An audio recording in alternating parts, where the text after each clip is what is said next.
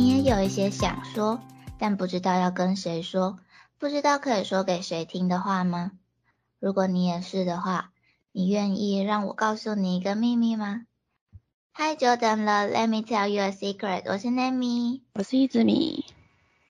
因为 Nami 最近在聊天的时候，就是有发现不同性格的朋友在同一件事情上的观点，就是跟 Nami 非常不一样。然后我就对这件事情觉得有点好奇。然后刚好前阵子 Nami 在追的 VTuber 就是有做过 MBTI 评量，然后有跟观众分享，然后我就觉得。这个评量方法好像也蛮酷的，所以就查了一下资料，然后就发现好像大家评量出来的结果都会蛮不一样的，所以就想说那就开一期来聊聊这个话题吧。嗯，但是因为我跟 Nami 都不是心理学的专业啦，所以如果有说错的地方，就请大家跟我们说喽。嗯，那不知道大家有没有听过 MBTI 的十六型人格这个评量呢？这个评量是以心理学家荣格发表的人格类型理论为基础，然后迈尔斯母女引用这个理论设计出的 MBTI 评量。虽然这个评量方式在心理学上不是正式的研究工具，但是这还是在就业辅导之类的实务上还蛮常被纳入参考的经典量表之一。嗯，那这个评量根据人们的性格被分成四个维度。第一维度是获取能量的来源，是更关注外部环境对自己影响的内在倾向 I，还是关注自己如何影响外部环境的外在倾向 E？第二维度是获取讯息的方式，是喜欢具体讯息，更注重细节的直觉倾向 N，还是喜欢抽象的理论，更重视独创力的感觉倾向 S？第三维度是你做决定的方式，是重视逻辑关系、喜欢客观分析的思考倾向 T，还是以感受为重的情感倾向 F？第四维度是对待生活的态度，是结果导向、喜欢按部就班的计划型 J，还是重视过程、会随着讯息不断变化调整目标的感知倾向 P？这四个维度的八种类型排列组合之后，就会有十六型人格。那如果想知道每一个人格会有怎么样的特质，或者想了解更多详细的话，其实那边有蛮常看一位嗯心理学专业的老师做的影片，然后他也有说明就是这十六型人格各自的性格特征。那我会把相关链接放在资讯栏，如果有兴趣的话，可以去看一下哦。那伊日米之前有做过 MBTI 这个评量吗？嗯，我印象就学时期可能有做过一次吧。然后我就是我们在定这个题目的时候，我又回去重新做。然后做的时候是 ISFJ 的护卫者。嗯。但看了描述之后，我想到我以前测的结果好像是 INTJ 的策划者。哦。所以我情况有可能是在这两个中间有一。或者是不同的测验的题目导向出来的结果可能有一点落差，嗯，但好像就会有点像是从比较非常理性的状态变成我比较会看状况吧，就是感觉上啊，因为它里面的题目有些我还是很纠结，因为有些题目就有点你没有办法确定你一定站在哪一边，嗯，你只能选一个就是你相对觉得你好像会比较偏向那边的选项去选择，嗯。而且这种测验应该也不会有人是完全不变的吧？应该很少，就是可能你几年后做又会是另外一个结果。嗯，所以我觉得这应该算是一种现在的参考吧。那年米你呢？那其实我也有很多题目，就是在做题的当下会有点选不出来，我会觉得是，嗯，我会依照情况来做出不同的反应。但是也有可能是我们找到的那一个测验网址是就是免费的，就是不知道跟正式的评量有没有题目上的差异，所以就是当个参考而已啦。那 我在写稿子的时候也有做一次，然后这一次的结果是 INFP，然后我记得我之前好像也有 INFJ 的结果，所以应该也是在。这两个就是类型之间游移吧。然后因为我平常跟朋友聊天的时候，就是可能因为我的朋友都是同温层吧，就是想法比较不会有太强烈的分歧。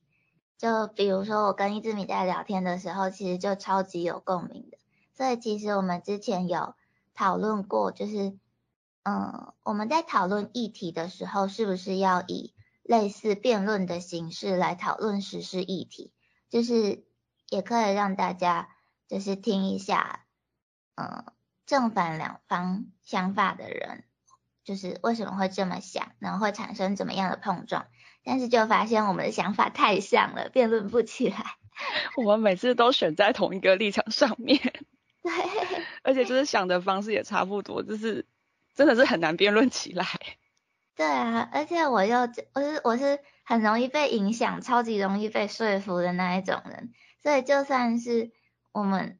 预先自己选一个立场，然后去准备资料再来辩论，我也会很容易被说服。所以可能之后如果要做这样的题目的话，嗯，可能就真的要找跟我们完全不同观点的人来讨论吧。只是，应当我原本以为我应该算是个就是讲话还算有逻辑的人，其实我原本一直这么以为，但是因为在跟朋友聊天的时候，就是。我我觉得啦，我还算是能阐述我的观点，让朋友听懂的。但是，一直到我交了男朋友之后，就是他是 ISTJ，然后我是 INFP 嘛，就是完全不一样。就是除了内向以外，就是第一个那个 I 以外，全部都不一样。对。那相处上，你觉得比较明显的差异在哪？就是就是他讲话会超级条列式跟你分析，就是这个的优点是什么，缺点是什么，你应该要顾虑的东西是什么，变因是什么，然后接下来你可能会产生的结果是什么。那我就觉得，呃，他是实验组跟对照组吗？对啊，然后他就是这样，然后我就就是他就问我说，所以你做决定的标准是什么？我就呃，我爽就好。哦，其实他那个那个类型我可以理解，但我没有理性成这个模式，我可能会卡你们中间的平衡点。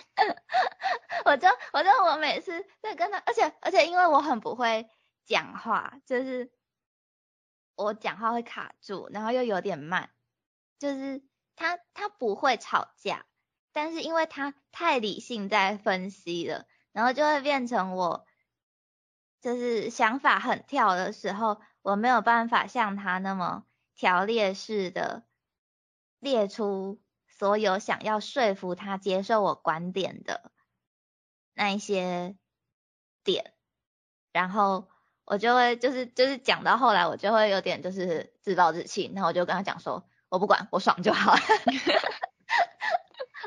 OK，就让我坐实情感型人格的那个立场吧。也没什么不好啦，不吵架也也是好事啊。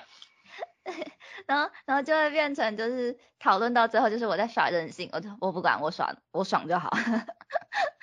这已经已经没有讨论的用意。对，没没有要跟你讨论的意思，我就是要买玩具。它只是一个通知。对对，我只是告知我们要跟你讨论意思。你知道就是就是我跟他就是。就这也不算争执而是就是日常在对话的时候，就是就是很常发生这样的事情，就是他超级理性分析，然后会列一大堆条列式的那个理由来说服我，然后结果我到最后就会放弃沟通，我就跟他说我爽就好，然后 我就是发现了这一点之后，我才会想要再开另外一个。频道或主题来讲逻辑型人类跟情感型，啊，这样主题也太多了吧？突然发现有很多东西可以讲。对啊，而且你这样子，你还要再做节庆，好多。而且我反而觉得这种东西不能写稿子，因为写稿子的时候我会太理性。而且我可能会忘记很多东西。对啊，你这个比较难写。对，反而是要直接讲的时候，那我就会开始抱怨，他太理性了，我不行。不过还好是他很愿意听我说，就是我的看法跟立场，还有我为什么会想这么做，然后会再去慢慢讨论出我们两个都能接受的观点和做法，这就还好。嗯，相处上有分歧，还是要好好讨论比较好啦。嗯，对啊，还有那个不是也很多人会说到，就是女生在讲自己心情不好的时候，有很多男生都会跟她讲道理，然后女生就会生气嘛，就是觉得我只是要个安慰，你只需要拍拍我就好了，你为什么要跟我讲道理？感觉好像是我受委屈了，然后你还说我做错。然后我就觉得还蛮有趣的，只是不知道这个情况跟人格类型有没有关联。不知道哎，可是我觉得也许跟什么星座、血型之类的可能有一点关系。哎，说到星座，就是我之前才看到，就是也是那种街坊型的，嗯，频道，然后去各个大学问说，就是你对于这个印这个星座有什么印象？然后就是很多人就会说什么，就天蝎座爱记仇啊，或者是双子座很花心啊之类的。然后就是那个星座的人通常就会出来平反说，我根本就没有这样，那都是刻板印象。还蛮多的。对，就是就是那个星座啊，或者是这个评量，其实都只是。参考啦，就是毕竟它是一个大数据统计出来的，嗯，结论嘛，就是并不是说像这个 MBTI 评量，就是并不是说人的性格就只能被分成这十六种类型，所以也不能说，哎，你是什么什么型就怎样怎样，或者是因为我是什么型，所以我就这样呢，而且也不能因为这个。评量就是去猜测别人的想法或行为，我其实觉得就是擅自猜测别人的想法或行为有点不太尊重啦。